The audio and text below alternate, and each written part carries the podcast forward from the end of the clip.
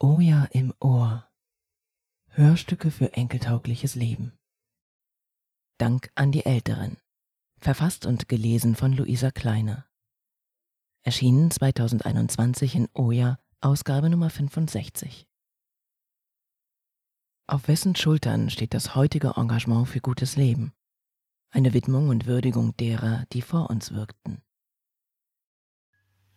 Als ich 20 Jahre alt war, das war 2017, reiste ich mit einem blauen Rucksack, großen Augen und Ohren, mutigen Schritten und vielen Fragen über die sommerlichen Veranstaltungen jenes Jahres. Der Zustand der Welt und der Zustand der Bewegungen, die sich für ein gutes Leben für alle aufmachten, sickerten langsam in mich ein. Ich hörte nicht nur die Geschichten und Forderungen der Gegenwart, ich blickte auch in faltige, hoffnungsvolle, resignierte, strahlende und zuweilen auch zermürbte Gesichter, die mir Geschichten von früher erzählten. Von Gorleben und wie schwierig es war, diesen einen Bioladen zu gründen, von Konflikten und Reisen nach Indien, von Gurus und Blockaden, von Missbrauch und Kampagnen, die Erfolg hatten. Und von der Erschöpfung, immer weiterzumachen, ohne das Blatt spürbar zu wenden. Bei diesen Begegnungen stellte ich viele Fragen, dankte für das Erzählen, schätzte das Getane.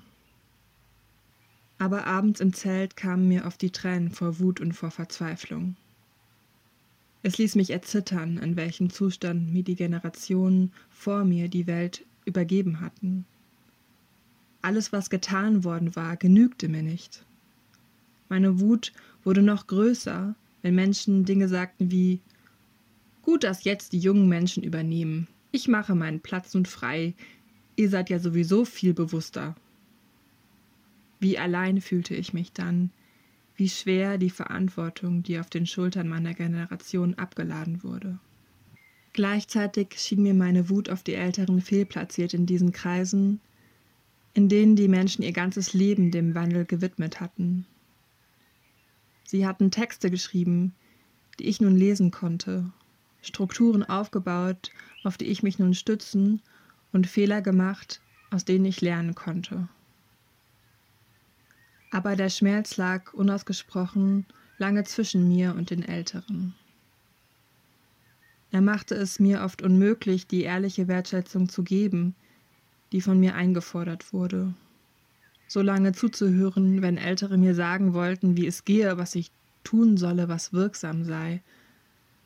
Zu groß war auch die Angst davor, veraltete Visionen übergestülpt zu bekommen, die nicht die meinen waren, vereinnahmt oder pädagogisiert zu werden. Zu oft sprach die Nostalgie der Älteren zu mir und nicht der ehrliche Wunsch, mich zu unterstützen.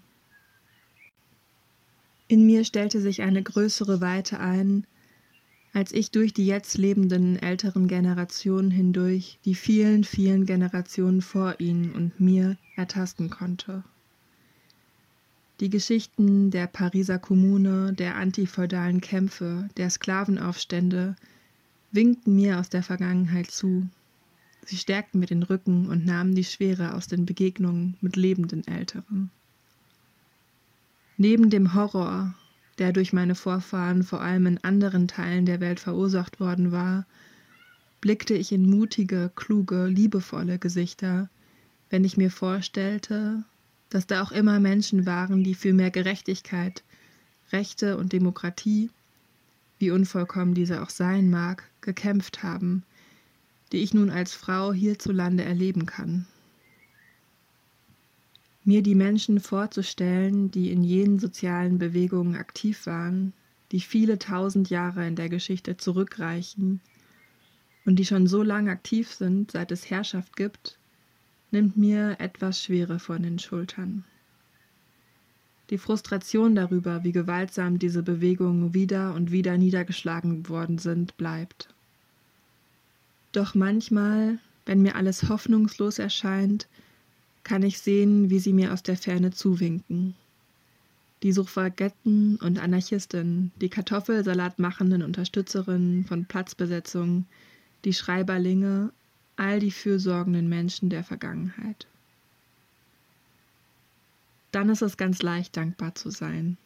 Für die klugen Gedanken, die geführten Kämpfe und Diskurse, die errungenen Gesetze, die gegründeten Aktionsgruppen und geöffneten Bioläden, die Verbände und Methoden für Gemeinschaftsbildung und all das, was Generationen vor mir getan haben, damit ich nun meine Antworten auf die Krisen meiner Zeit geben kann.